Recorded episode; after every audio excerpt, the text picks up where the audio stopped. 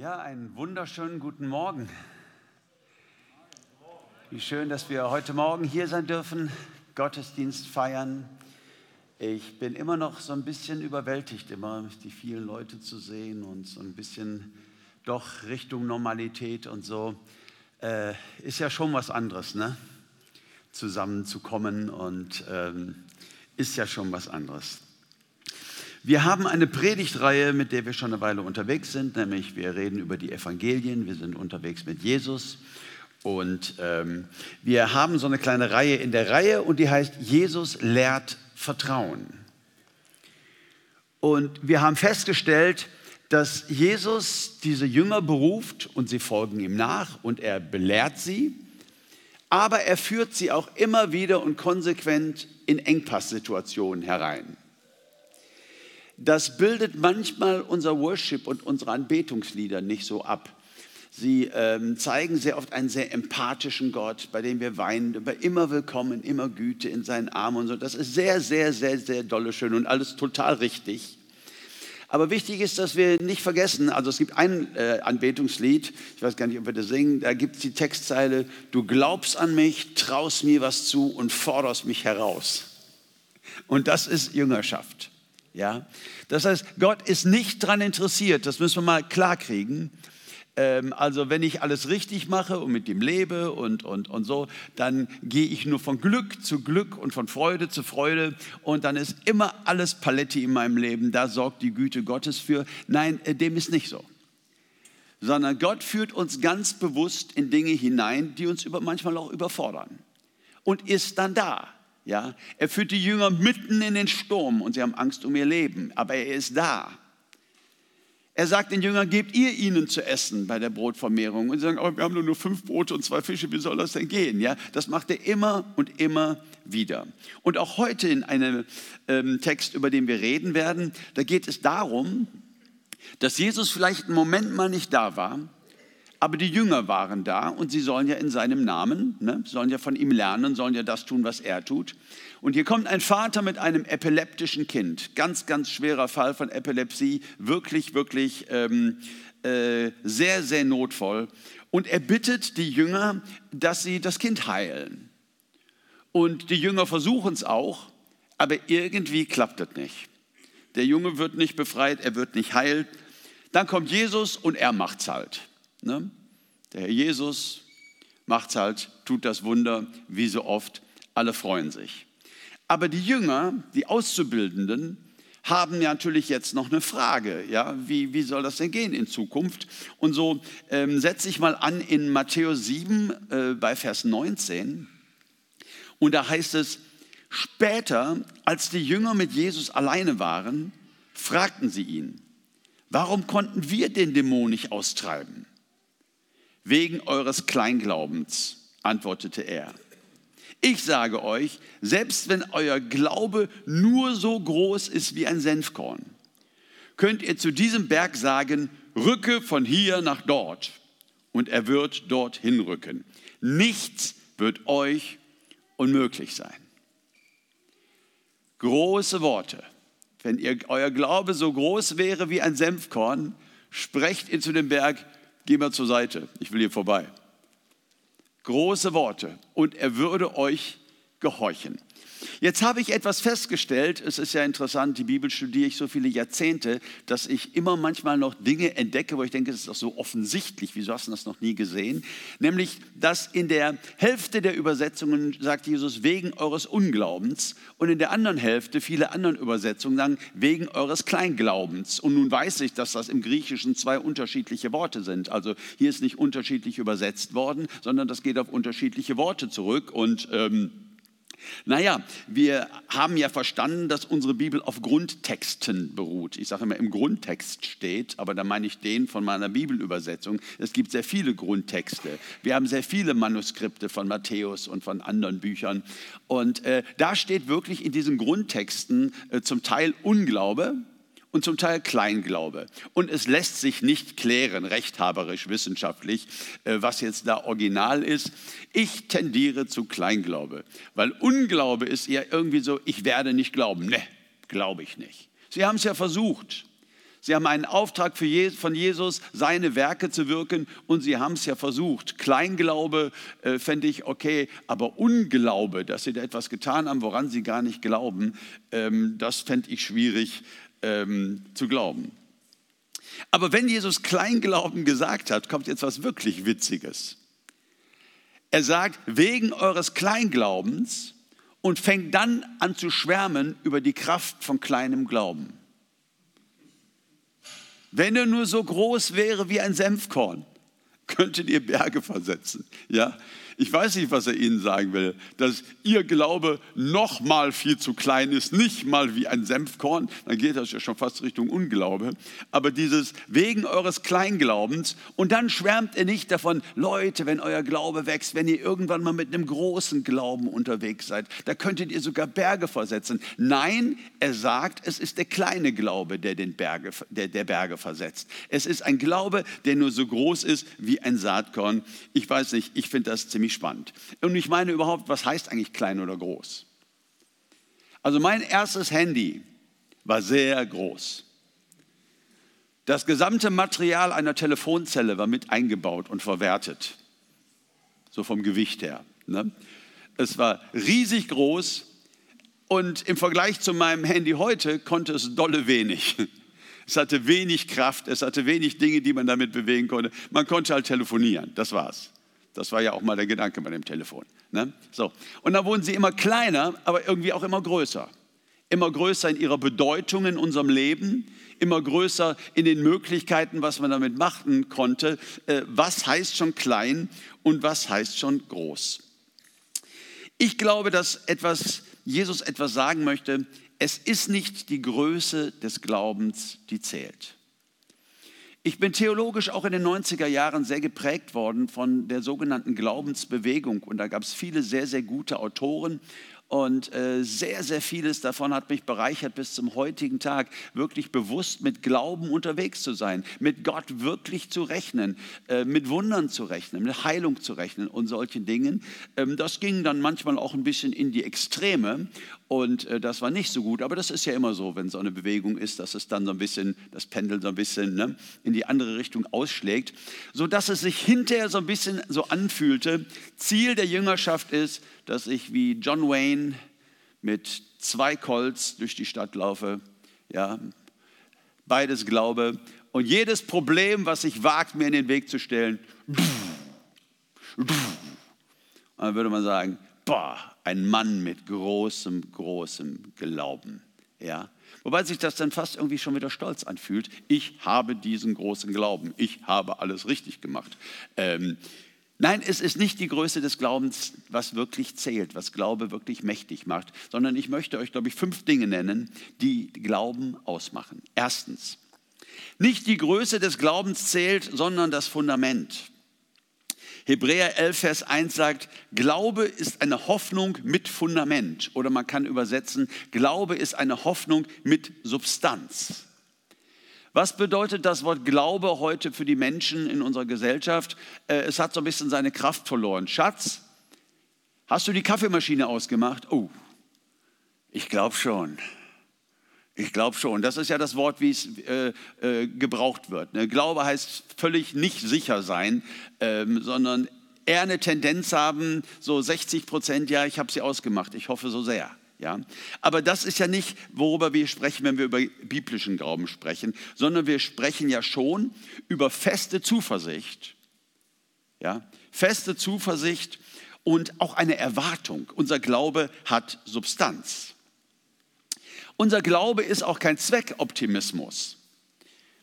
Ich mache ja so manche freie Trauung und manchmal habe ich Paare dann bei mir im Wohnzimmer sitzen und ich sage, Kinders, die wollen dann so draußen im Wald und auf der Lichtung und so ganz romantisch getraut werden.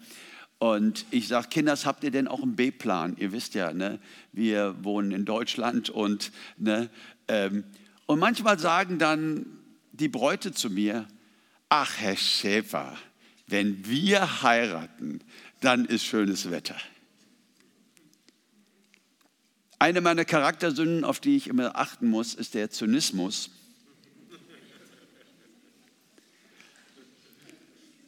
und in diesem Fall rede ich ja nun auch von über Kunden. Ne? Aber ich versuche dann ähm, sehr, sehr nett zu sagen, äh, dass das schon sehr, sehr unrealistisch ist und packe dann die Horrorgeschichten aus über die letzten 13 Jahre von Trauungen, die ich gemacht habe, bis, den, bis, zu, den, äh, bis zu den Fußgelenken in Matsche und irgendwie den Pavillon festhalten, dass der nicht wegfliegt und dass das nicht sehr romantisch ist dass eine Trauung im Schweinestall, wo es warm gewesen wäre und trocken, äh, sehr viel schöner gewesen wäre, als das so zu erzwingen. Ja? Ach nein, wenn ich heirate, dann wird, das ist Zweckoptimismus. Und das ist keine Sünde, schon gar keine grobe. Ja? Einfach mal von positiven Dingen ausgehen, es sei denn, es wird dumm ja, wenn Leute Tausende für eine Trauung ausgeben und dann das auf der Lichtung und kein B-Plan, äh, das ist halt ja, ich sag mal, viel Pech beim Nachdenken. So.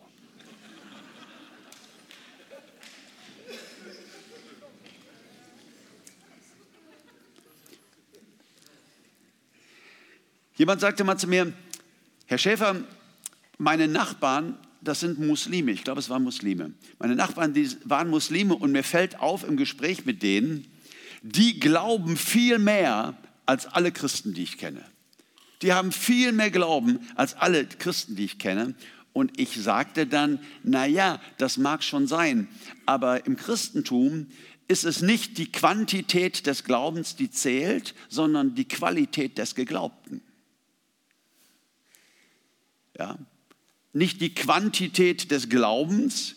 Wenn ich heirate, dann scheint auf jeden Fall die Sonne, da habe ich einen riesigen Glauben, sondern die Qualität des Geglaubten. Was glaube ich denn da?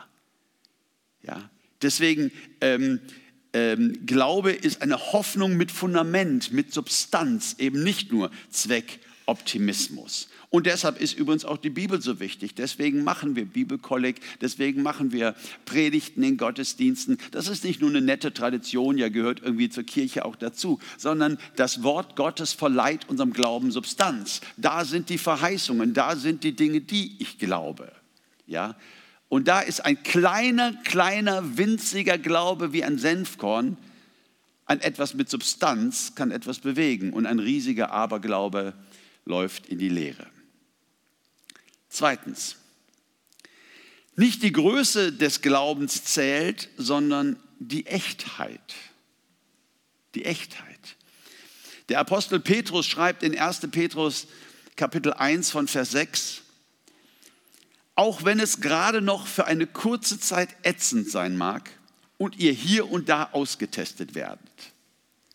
Das passiert nur, damit euer Vertrauen in Gott immer fester und stärker wird. Es soll gereinigt werden, so wie man Gold in einem Ofen zum Schmelzen bringt und den Schmutz, der darin ist, zu verbrennen. Dadurch wird es gereinigt.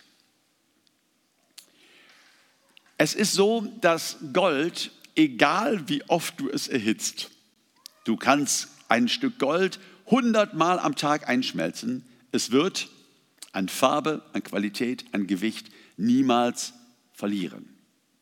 Jetzt sagst du, stimmt nicht, Uwe, stimmt nicht. Also das ist ja wirklich mal Quatsch. Ja? Mein Liebster hat mir mal einen Ring geschenkt und irgendwann passte der nicht mehr und ich habe gedacht, ich schmelze den ein und wir machen was äh, anderes draus und äh, der war hinterher was viel, viel leichter als vorher. Ja, Schätzelein, wie soll ich dir das jetzt sagen? Als dein Liebster dir damals diesen Ring geschenkt hat, war er nicht so gut bei Kasse. Ja, du kriegst schon Gold in unterschiedlichen Qualitäten. Ja, das ist nicht reines Gold, da sind andere Stoffe drin. Und durch das Schmelzen werden die ausgereinigt, werden die gemerzt. Reines Gold kann durch Feuer nicht beschädigt werden. Reines Gold wird nicht leichter, nimmt nicht ab in Qualität. Und ähm, Petrus sagt hier eben in dieser interessanten Übersetzung, auch wenn für eine kurze Zeit manches ätzend sein mag in unserem Leben wirklich ätzend sein mag, Dinge, auf die du gerne verzichten könntest, Phasen, durch die du durch musst, die du wirklich nicht schön findest. Ja, dass all das einen Sinn hat, weil dein Glaube eingeschmelzt wird und ähm, dein Glaube immer reiner wird. Ich, was sind so die Fremdstoffe? Naja, was mir so einfällt, was kann der Fremdstoff in meinem Glauben sein? Womit kann äh, Glaube sich vermischen? Eins zum Beispiel ist Idealismus. Ich bin ein großer Idealist von, von das ist auch so eine Typensache manchmal. Ne? Ich bin sehr, sehr optimistisch, ich bin sehr idealistisch, aber ich stelle fest, dass ich idealistischer mit 30 war als jetzt mit 57. Und mit 25 würde ich mich fast noch als Utopisten beschreiben. Ja? Ähm, Idealismus ist eine wunderbare Sache, die gerade den jungen Leuten im Übermaß geschenkt ist und bei, dann geht das Leben so weiter und dann hat man doch die eine oder andere Enttäuschung und Ernüchterung und so weiter. Und dann müssen wir auch ein bisschen anfangen, unseren, um unseren Idealismus zu kämpfen. Da hilft Gott uns auch bei. Aber was ich sagen möchte, Idealismus ist nicht das gleiche wie Glauben. Und damals mein Glaube, dann verbunden mit meinem Idealismus, das fühlte sich riesig groß an. Das fühlte sich riesig groß an. Und manchmal dachte ich, Mensch, es ist doch so, wenn man Jesus nachfolgt, dann soll der Glaube doch immer größer werden. Wenn ich ehrlich bin, ich denke manchmal, mein Glauben wird kleiner. Ja, und, und, und, und ich bin doch der Prediger. Ich, bin doch, ich musste doch sagen können, Leute, mein Glaube wird immer größer und ich empfinde, er wird kleiner. Ja, er wird reiner. Idealismus ja, ist etwas, was eben nicht wächst, aber Glaube kann immer noch wachsen. Andere Fremdstoffe, Religiosität, irgendwas Übernommenes. Gerade wenn wir neu bekehrt sind, sind wir so begeistert und egal wer sagt, lest mal das Buch hier, total super und, und wir lesen das und alles ist klasse und wir übernehmen ganz, ganz vieles, was sich aber dann zum Teil auch nicht so durchsetzt und nicht wirklich so ganz stark verinnerlicht ist und auch nicht die Kraft entfaltet. Also all das wird gereinigt in den schweren Zeiten unseres Lebens, in den Feuern der Lebensprüfungen wenn wir Nachteile erdulden wegen unseres Glaubens, wenn wir durch schwere Krankheitsphasen gehen, ja, wenn ich jetzt Krankheitsphase sage, ist ja schon was Positives. Das klingt ja danach, dass es irgendwann dann auch zu Ende ist. Ne? Aber die Erfahrung ist ja, während du mittendrin bist, weißt du das ja nicht, dass das eine Krankheitsphase ist. Ja, du weißt ja nicht, wie es weitergeht. Du weißt ja nicht, ob es noch schlimmer wird, ob du jemals wieder gesund wirst. Schwere, schwere Zeiten, beruflicher Abstieg bitter enttäuscht von Menschen, denen du dich anvertraut hast, beste Freunde, und die, wo du dann rausfindest, die haben hinter deinem Rücken geredet und ganz persönliche Dinge, die du ihnen gesagt hast, haben sie, haben sie weitererzählt, bitter enttäuscht von Menschen.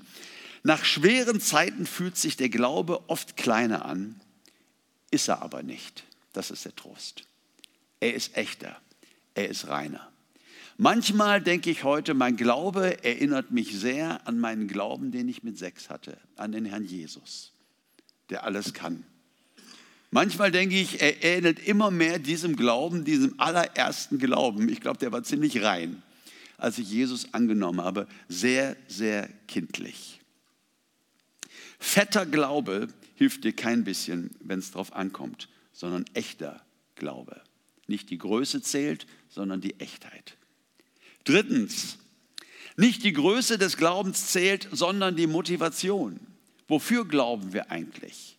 Ja, und da bin ich auch ein Kind so dieser 90er Jahre Theologie, so manches Mal, ja Mensch, äh, möchtest du dich nicht beruflich verbessern, dann rede mit Gott drüber und dann bekenne das im Glauben, dass du demnächst befördert wirst oder dass du dich selbstständig machst, dass das alles super läuft. So, ähm, wenn du krank bist, dann glaub dafür, dass Gott dich heilt und, und, und, und sprich das aus.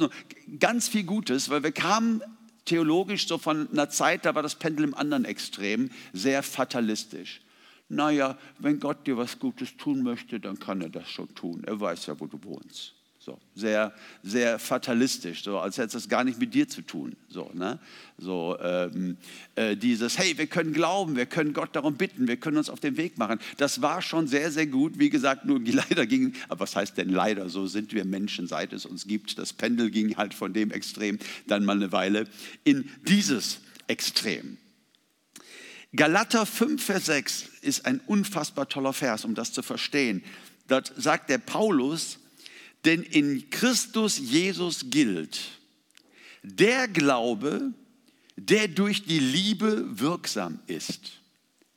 Der Glaube, der durch die Liebe wirksam ist. Dieses Wort für wirksam im Griechischen, das kennt ihr alle.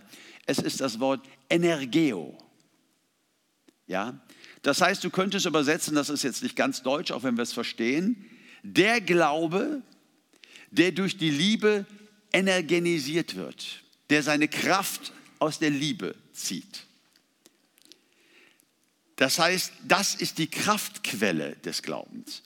Wenn du dich morgens in dein Auto setzt und das springt nicht an, bau nicht als erstes den ganzen Motor auseinander, sondern guck mal auf die Tankanzeige. Ich als technisch versierter Mensch äh, kann zu sowas nur raten. Ja? Schau mal auf die Tankanzeige. Äh, vielleicht hat er ja einfach keinen Sprit. Der beste Wagen oder der schrottigste Wagen, ist egal, was du fährst. Ja? Ohne Sprit sind die alle gleich.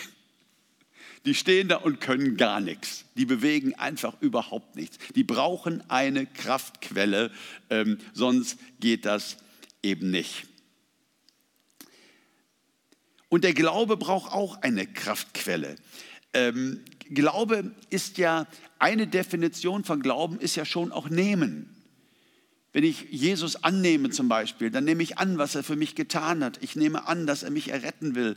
Äh, wenn ich dafür glaube, in dieser Krankheitszeit, dass Gott mir beisteht und mich auch heilen will, ich nehme ja Dinge an. Glaube heißt ja auch nehmen mit dem Herzen nehmen. Aber gerade weil es das auch heißt, kann natürlich auch Glaube irgendwann zu einer sehr, sehr egoistischen Sache werden. Der Glaube ist dazu da, dass mir gut geht. Der Glaube ist dazu da, dass ich meine Probleme gelöst bekomme. Der Glaube ist nur für mich da. Und ähm, da, wo der Glaube aus Liebe wirksam wird, ja, ähm, da ist es ein wirklich mächtiger Glaube. Das heißt nämlich, Glaube wird kraftlos ohne Liebe. Deshalb sage ich immer wieder, die Verheißungslage im Neuen Testament der Fürbitte, also des Betens füreinander, ist deutlich höher, als wenn ich für mich bete. Da bin ich auch zu aufgefordert, alle meine Sorgen zu ihm zu bringen und mit Gott über meine Probleme zu reden. Das ist 100% in Ordnung und ihm zu glauben, dass er mir hilft und dass er da ist. Aber die Verheißungslage für das gegenseitig Beten, ich sag dir, was bei mir los ist und du sagst mir, was bei dir los ist. Und jetzt nimmst du meins aufs Herz und ich nehme deins aufs Herz. Ich denke auch mal nicht nur an mich und meine Probleme, sondern ich habe dich jetzt auch auf meinem Herzen. Und wir beten füreinander. Die Verheißungslage ist höher. Und wisst ihr was? Da, wo Mütter oder Omas für Kinder beten, da hat Gott fast keine Wahl. Wenn die dann noch heulen,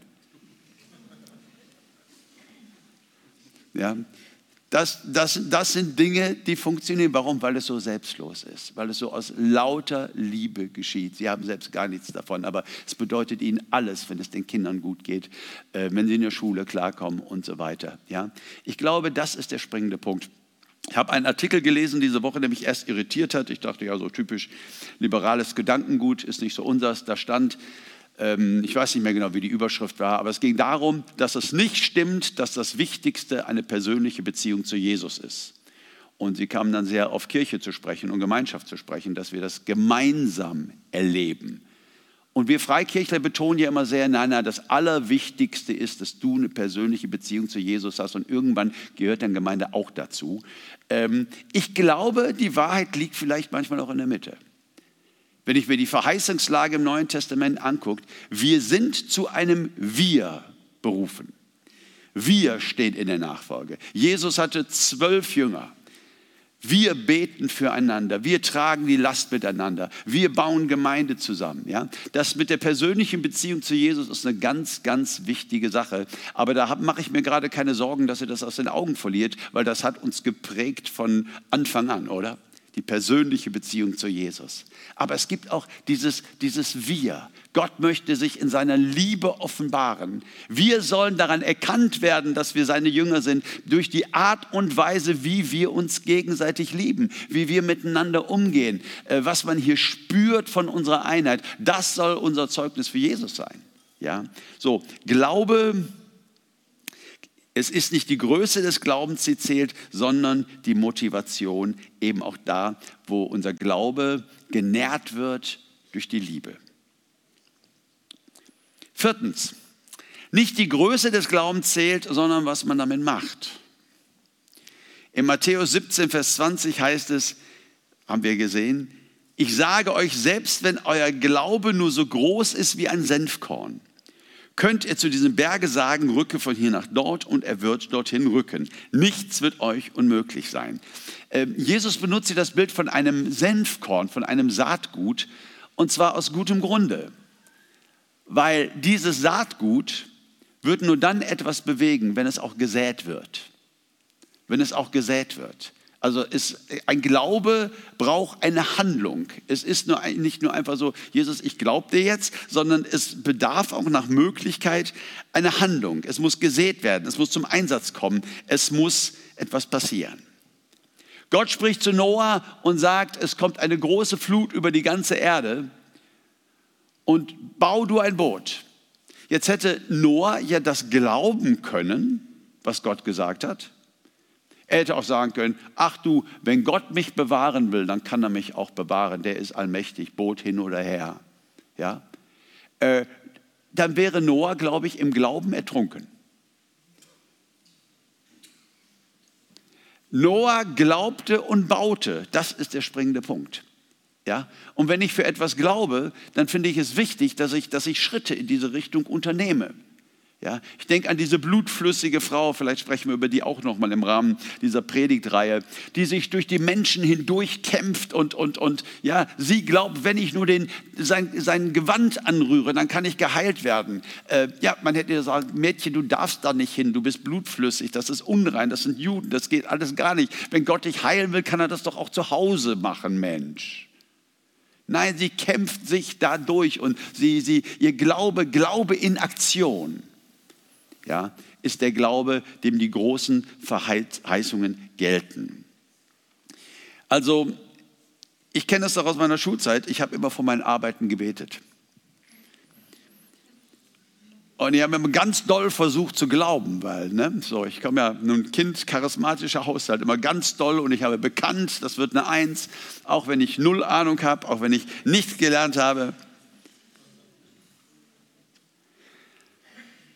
Bitte, lieber Gott, mach doch, dass Paris die Hauptstadt von England ist. Das habe ich nämlich in meiner Arbeit geschrieben. Ja. Und ich habe vorhin den kindlichen Glauben gelohnt, gelobt, aber wir müssen uns auch vor kindischem Glauben hüten. Es gibt einen kindlichen Glauben an den Herrn Jesus und das ist ganz, ganz wunderbar, ihm vertrauen in jeder Situation. Aber es gibt auch einen sehr, sehr kindischen Glauben, nämlich den Glauben daran, ich bete und ich glaube genug und dann macht Gott das und das hat mit mir nichts mehr zu tun. Nein, nein, wir sind die Akteure in unserem Leben und in dieser Welt. Ja, wir glauben und wir gehen Schritte. Glaube in Aktion, das ist der Glaube, dem die Verheißungen gelten. Und fünftens und letztens, nicht die Größe des Glaubens zählt, sondern die Größe Gottes. Das dürfen wir niemals aus den Augen verlieren. Da kommt ein Mann zu Jesus und er ist völlig verzweifelt. Sein Sohn ist wirklich dolle, dolle krank. Es geht ihm sehr, sehr schlecht. Und dieser Mann hat gehört, dass Jesus wohl Kranke heilt. Und dann heißt es hier in Markus 9 von Vers 22, sagt er zu Jesus, wenn du etwas kannst, so erbarme dich über uns und hilf uns. Jesus aber sprach zu ihm, wenn du etwas kannst, alles ist möglich dem, der glaubt. Und sofort schrie der Vater des Knaben mit Tränen und sprach, ich glaube, hilf meinem Unglauben. Wie sehr ich diese Bibelstelle liebe. Warum? Naja, zum einen, ähm, weil es gereicht hat an dem Tag. Das war nicht dolle, dolle, dolle viel John Wayne Glauben mit zwei Colts. Aber am Anfang die kritische Situation. Wenn du etwas kannst, bitte. Und Jesus sagt, nee, so geht das nicht. So geht das nicht, wenn du etwas kannst. Ähm, alles ist möglich dem, der glaubt. Und dann erleben wir etwas hier, nämlich dass Glaube nicht ein Gefühl ist dass wir irgendwie aus unserer Seele rausquetschen müssen. Ich, ich, ich, ich glaube jetzt, dass das jetzt funktioniert. Ich glaube, das wird jetzt gehen. Das, nein, sondern dass Glaube eine Entscheidung ist. Dieser Mann in seiner, in, in seiner Verzweiflung und in seinem Kleinglauben bekennt, ich glaube, aber er will auch nicht unaufrichtig sein. Und er sagt, hilf meinem Unglauben. Ja, also mit anderen Worten, da ist ganz viel Unglaube, da ist ganz viel Kleinglaube, da ist ganz viel Zweifel, aber hier fällt eine Entscheidung für den Glauben. Das finde ich so bärenstark daran. Glaube ist ganz stark auch eine Entscheidung und nicht ein Gefühl. Ich liebe die Momente in meinem Leben, wo ich meinen Glauben fühle. Da bin ich so richtig gut drauf. In der Kirche klappt es ganz gut, so bei Gottesdiensten. Oder wenn ich sonst unterwegs bin mit anderen Christen und wir machen was für Gott und wir haben Gemeinschaft oder so, irgendwie weiß ich auch nicht. So, dann, dann, dann fühle ich das alles irgendwie noch äh, sehr viel mehr. Äh, und das darf wir auch durchaus genießen. Dieses, dieses, dieses Glaube macht glücklich. Ja, zu wissen, mein Leben ist in Gottes Hand und er hat gute Absichten mit mir und so weiter. Aber das ist eben nicht äh, alles, worum es geht, sondern Zweifel gehören zum Glauben einfach auch dazu. Die Entscheidung zählt. Man könnte sagen, kann man diskutieren, dass Glaube und Zweifel sich zueinander verhalten wie Licht und Schatten. Und dass manches Mal, je heller das Licht ist, dann auch eben Schatten da sind.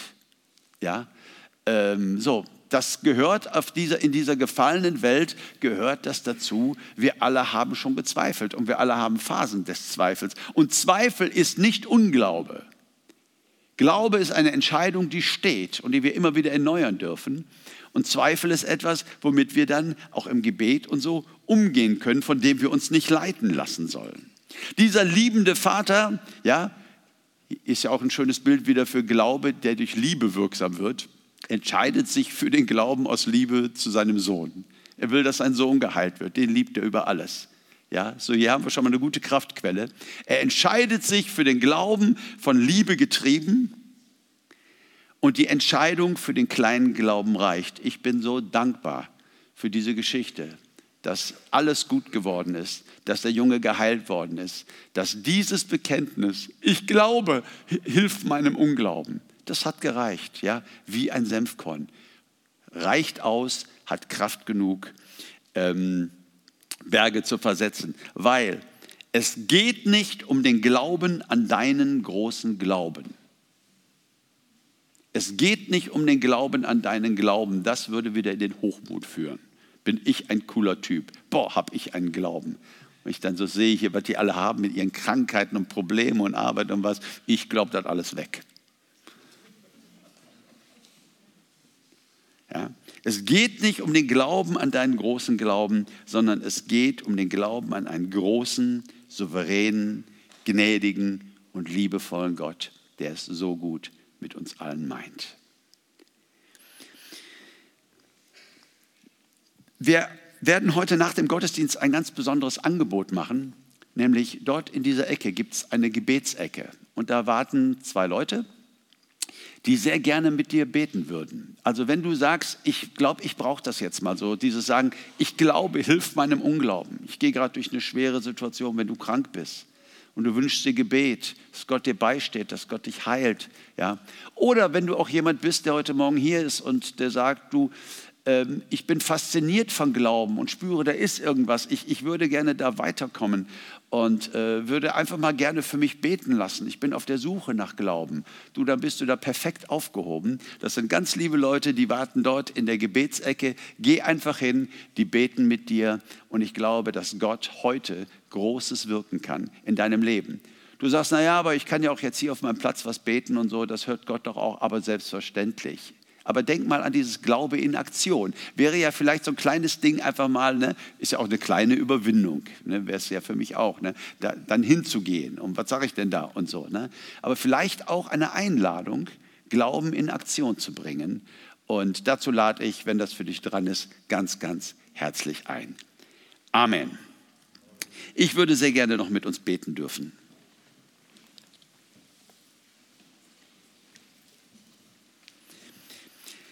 Herr Jesus Christus, ich danke dir von ganzem Herzen, dass du uns herausforderst, aber nicht wirklich auf Dauer überforderst, sondern dass du dabei bist und dass du uns weiterlehrst.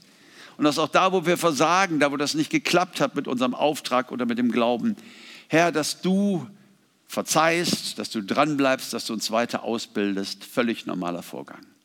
Ich danke dir, Herr, dass wir alle in deiner Hand sind und in deiner Nachfolge stehen und Herr, wir wollen diese Entscheidung zur Christusnachfolge ganz besonders auch in dieser Predigtreihe eigentlich jeden Sonntag erneuern, zu sagen, Herr, ich bin dein Jünger. Und ja, Herr, es ist okay, wenn du mich in den Sturm führst. Ja, Herr, es ist okay, wenn du mich in den Engpass führst. Ich will dann nicht schimpfen und zetern und warum ich und sondern ich will dann sagen, Jesus, wo bist du? Und was gibt es hier zu lernen und wie kann ich hier wachsen? Danke, Herr, dass das Leben mit dir so spannend ist, ein Abenteuer ist und positiv ist. Danke, dass wir deine Jünger sind und danke, dass du uns Vertrauen lehrst.